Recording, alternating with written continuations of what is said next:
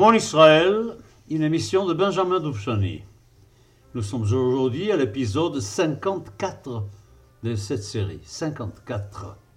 Bon, vous avez remarqué que je n'ai plus chanté Imeshkachech Yerushalayim, car nous avons constaté qu'avec les micros et avec les passages à la radio et d'enregistrement, la qualité sonore n'était pas très bonne. C'est pas une bonne chose à faire, il y a parfois de mauvaises idées. Je reconnais que ce n'était pas une très bonne idée. Et on nous revenons donc tout simplement à l'indicatif présenté par la deuxième symphonie de Gustav Mahler qui s'appelle Résurrection et qui correspond parfaitement bien au sujet que nous traitons, la résurrection d'Israël. Voilà. Alors nous sommes dans les années 20. Nous sommes dans les années 20 et on a déjà parlé du début des années 20. Il faut voir un petit peu qu'est-ce qui se passe avec l'implantation des Juifs en Palestine pendant toutes ces années 20. Je peux vous dire déjà, donner déjà un chiffre, c'est que nous étions 50 000 au début des années 20 et arrivé en 1929, nous serons déjà 160 000. Il faut dire que l'immigration, c'est pas du tout, c'est pas fait d'une manière homogène. Il y a des années où il y en a plus, des années où il y en a moins. Il y a même une année où il y a des gens qui viennent et puis des gens qui partent. Ça dépend de la crise économique, etc. Nous savons que 1925 était une très bonne année, par exemple. C'était formidable, 1925. Ensuite, il y a eu une grande crise, 26-27. Puis ensuite, en 28-29, ça a recommencé à aller très bien, l'économie. Tout, tout, allait bien. Il y avait une autre difficulté, il faut le dire, quand on parle, quand je parlais de la malhonnêteté du gouvernement du mandat, c'était quelque chose de terrible, car par exemple, ils n'ont pas octroyé de terrain aux Juifs. Il n'y avait pas de terre pour l'installation juive en Palestine. Par contre, nous savons que les Arabes ont reçu 400 000 dunams. 400 000 dunams en 1921 et autour de Beit Shean, dans la vallée, près de la vallée du Jourdain, là-bas. Et on a offert ça aux Arabes. Et nous savons aussi une chose, ça, c'est un sujet dont on ne parle pas beaucoup. Nous savons que dès que les Juifs ont commencé à s'installer en Palestine, il y a eu une immigration arabe en Palestine non contrôlée, absolument non contrôlée, qui venait de partout, qui venait de Syrie, de Liban, d'Égypte, de partout. Incroyable. Donc on voit très bien qu'Israël a ressuscité contre, pas avec, mais contre. Même ceux qui nous aidaient ne, ne nous aidaient pas vraiment. C'était quelque chose d'absolument incroyable. Mais par contre, il y a une chose qui a été formidable. C'était au début des années 20, un certain Yoshua Henkin a réussi un, chef-d'œuvre, si je peux dire, d'achat. Il a acquis la vallée de Jezreel, Amek Israël. La vallée de Jezreel a été acquise par la population juive. Là, ça a changé énormément, car vous savez, si vous avez visité Israël, vous connaissez l'importance de la vallée de Jezreel dans l'installation juive et avec tous les kibbutzim qui y avait là-bas, avec la vie agricole qui était là. Moi, je sais par exemple, c'est très amusant parce que Jérusalem recevait par exemple le lait, j'ai les souvenirs de mon, de, mon adolescence.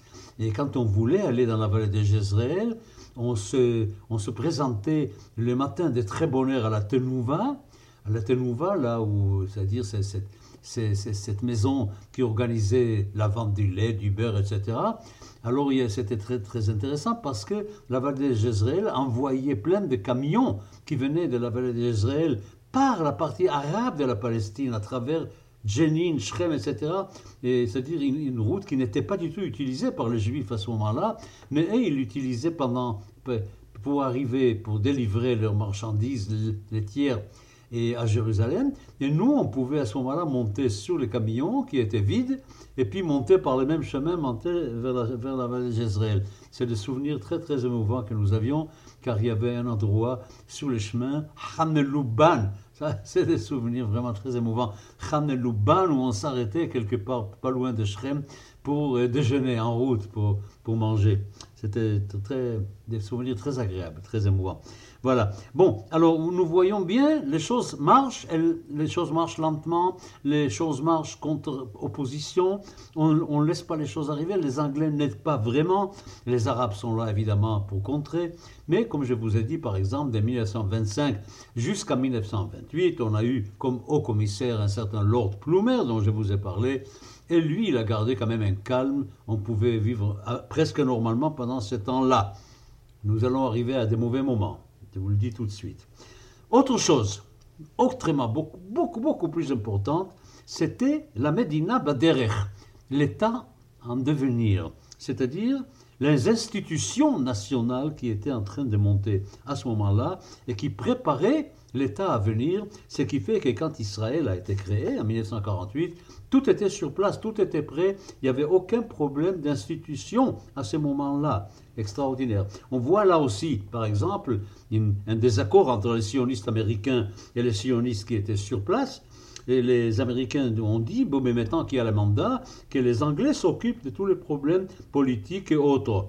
Mais les sionistes sur place en Palestine ne faisaient pas tout à fait confiance aux autres et ils disent, ils disaient toujours, il faut que nous nous construisions toute une structure gouvernementale, comme si, nous, étions déjà un État.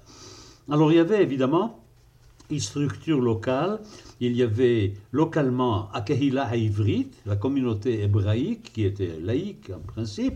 Et puis il y avait Asefat Anifrarim, l'assemblée des élus, qui, était, qui représentait enfin tous ces, toutes ces Kehilot ivriotes, qui étaient élus par l'ensemble des juifs de Palestine.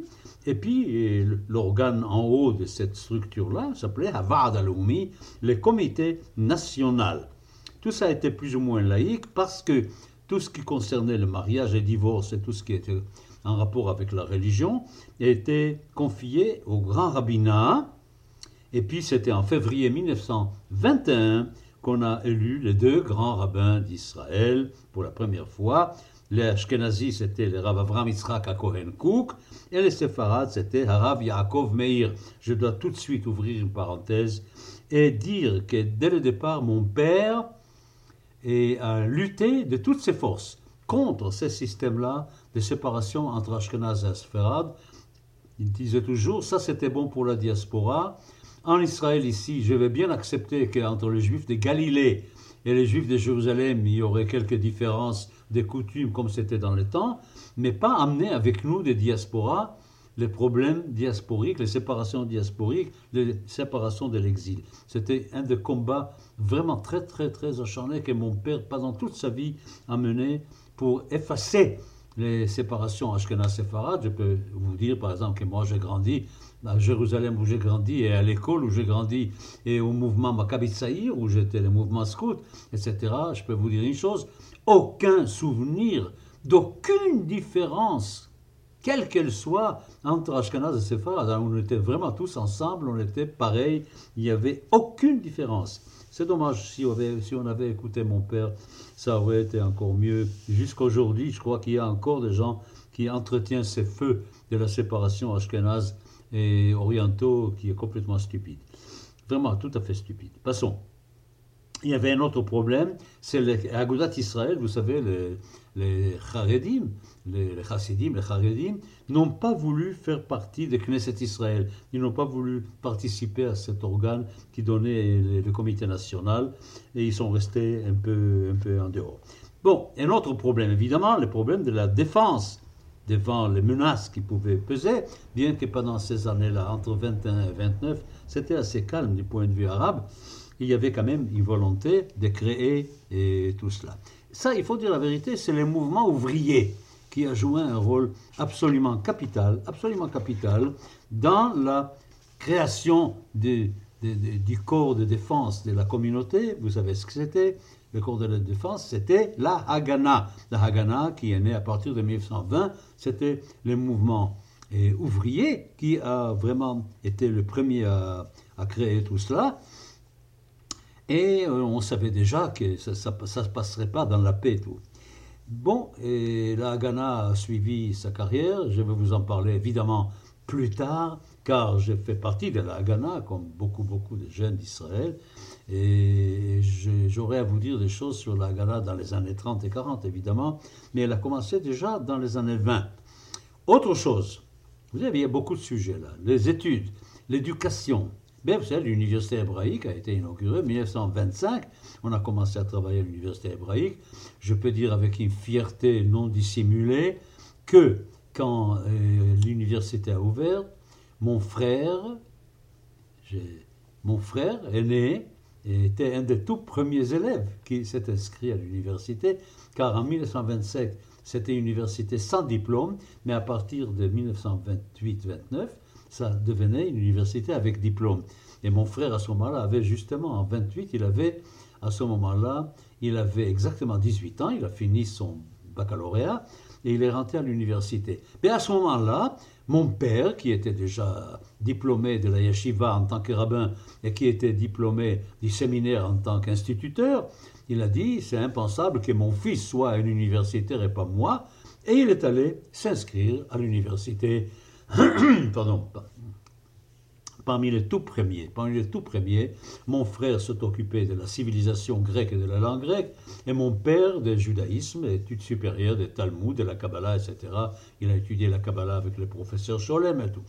Alors, c'était très, très beau, quoi. Enfin, je veux dire, un homme qui allait avoir neuf enfants et qui trouvait les moyens d'aller sur le Mont Scopus pour continuer, pour suivre des études, gagner sa vie en étant instituteur et puis en même temps aller à l'université pour étudier, pour avoir le diplôme. Et puis le même jour, en 1932, plus tard un peu, en 32, mon père et mon frère le même jour ont eu leur MA, Master of Arts, de l'université, parmi les tout premiers qui ont eu leur diplôme et, à, à l'université hébraïque. C'est une chose dont toute la famille a toujours été très, très, très, très fière.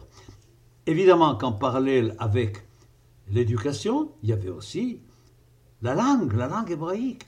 À ce moment-là, nous pouvons dire que dans les années 20 déjà, tout est en hébreu, à commencer par les jardins d'enfants, par l'école primaire, par les écoles secondaires et l'université, par les technions à aussi. Tout, tout fonctionne uniquement sur la pureté de l'hébreu. Ça devient vraiment la langue du peuple juif en Palestine, en Israël. Et nous avons aussi des écrivains, des écrivains qui écrivent en hébreu, qui arrivent en Israël pour y vivre. Nous avons Chaim Nachman Bialik, le grand poète, nous avons Achadaam, les grands penseurs de la résurrection, de la, résurrection d'Israël. Achadaam, nous avons Shaul Tchernichovski, les grands poètes, Tchernichovski, c'est toujours Bialik Tchernichovski, les deux grands poètes de cette, de cette période-là. Et nous avons euh, tous ces gens-là qui s'installent en Israël et qui créent un hébreu local.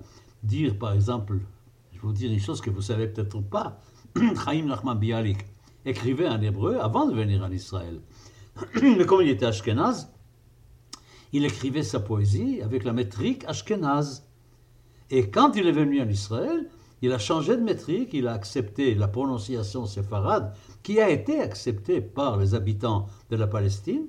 Tous les habitants, on a choisi entre les deux prononciations, Ashkenaz et séfarade, on a choisi la séfarade. Et il ne faut pas, il faut pas se plaindre que les séfarades étaient mal, maltraités, hein, car c'est quand même leur prononciation qui a été, choisie. Alors, vous voyez par exemple, le premier poème de Bialik, El Sipor. Alors, lui, il a écrit Sholom Rav Shuver Sipoiron Nechmedes, mais Sachom El Chaloni. Et puis, ça allait devenir Shalom Rav Shuver Siporan Nechmedet, mais Arzot Achom El Chaloni.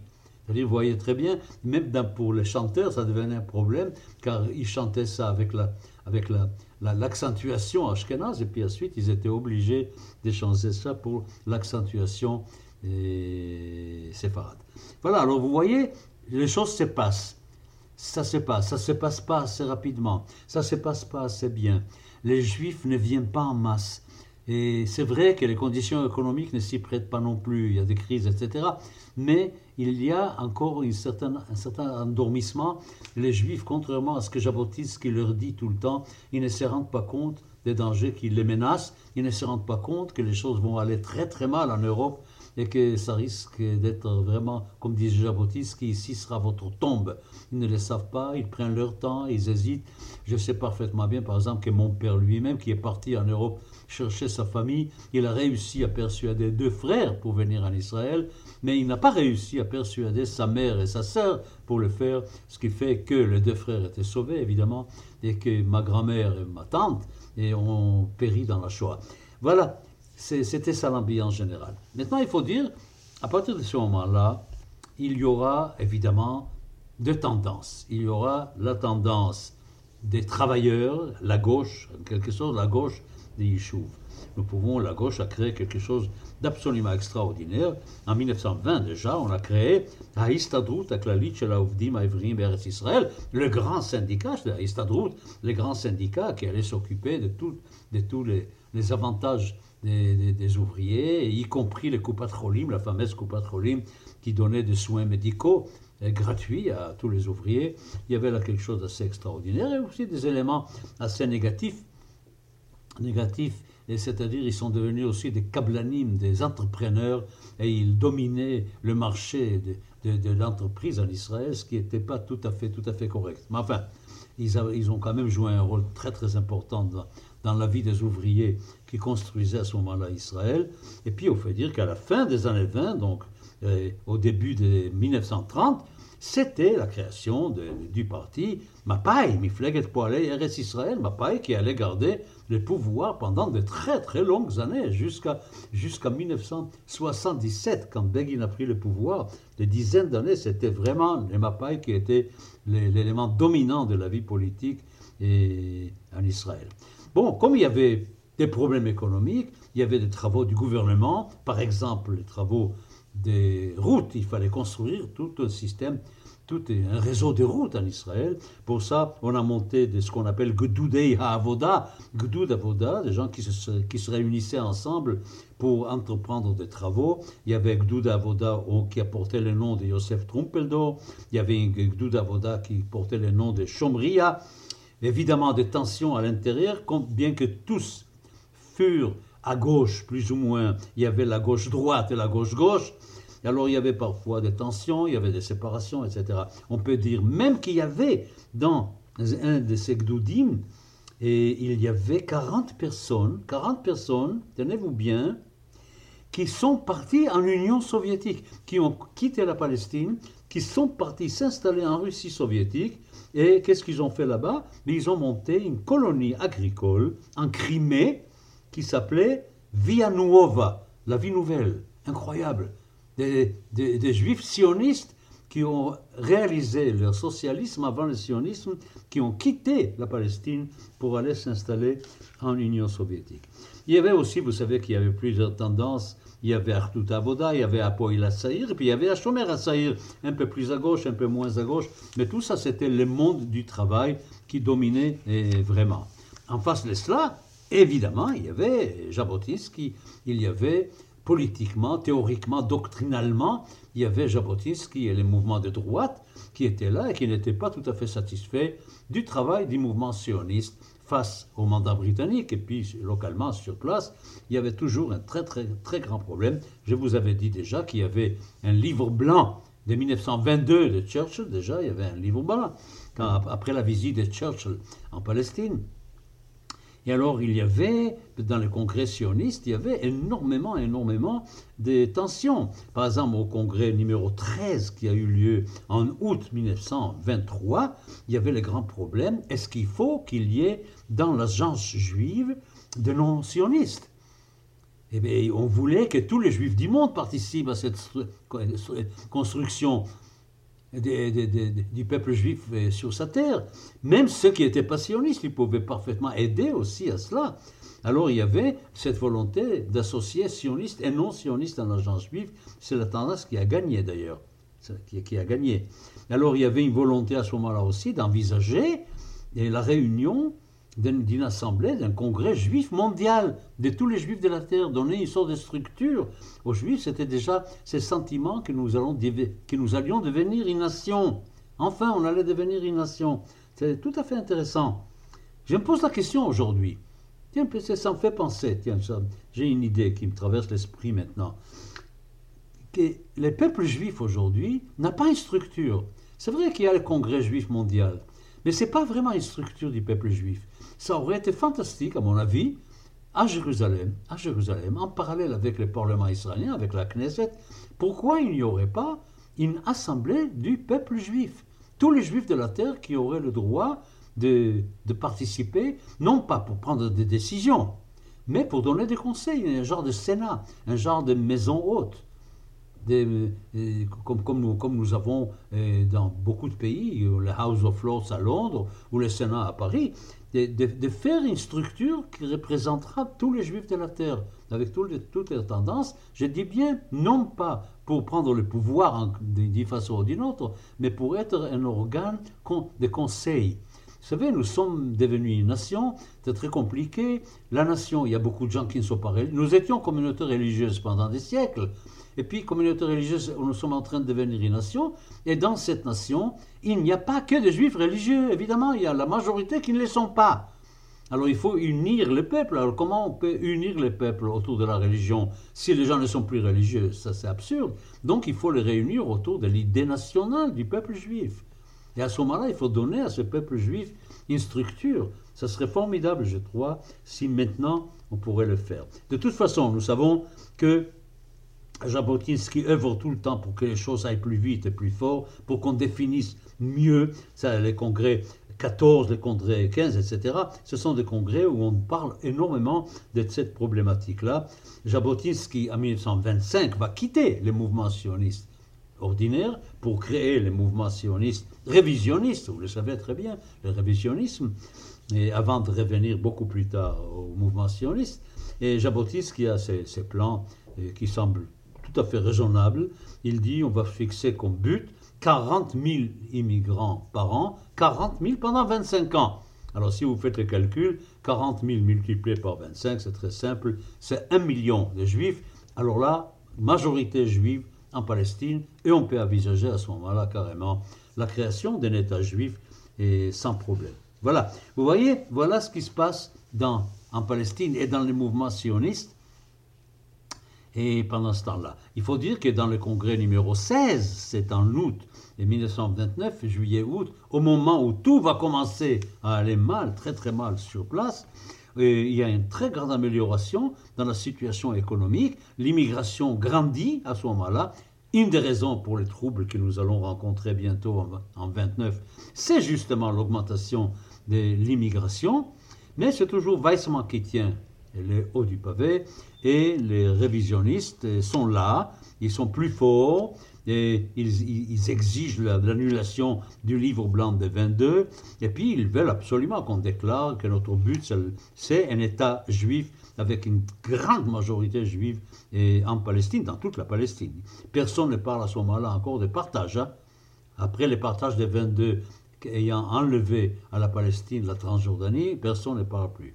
Et puis il y a aussi, je dirais quelques mots, peut-être la semaine prochaine, sur Brit Shalom. Et c'est, le président de l'université hébraïque, le docteur Magnes, qui monte un organisme Brit Shalom, dont le but est de faire un État binational absolu entre juifs et arabes, même nombre de juifs que les arabes, dans les pouvoirs, partager les pouvoirs, etc. Nous savons que tout ça, n'était pas tout à fait sérieux car les Arabes n'étaient pas de bonnes intentions dans toutes ces affaires-là. Voilà, je crois que pour aujourd'hui, c'est beaucoup de choses. Et nous allons arriver, malheureusement, malheureusement, nous allons arriver à l'été 1929, aux émeutes terribles de 1929 qui vont changer la donne absolument et totalement. À jeudi prochain.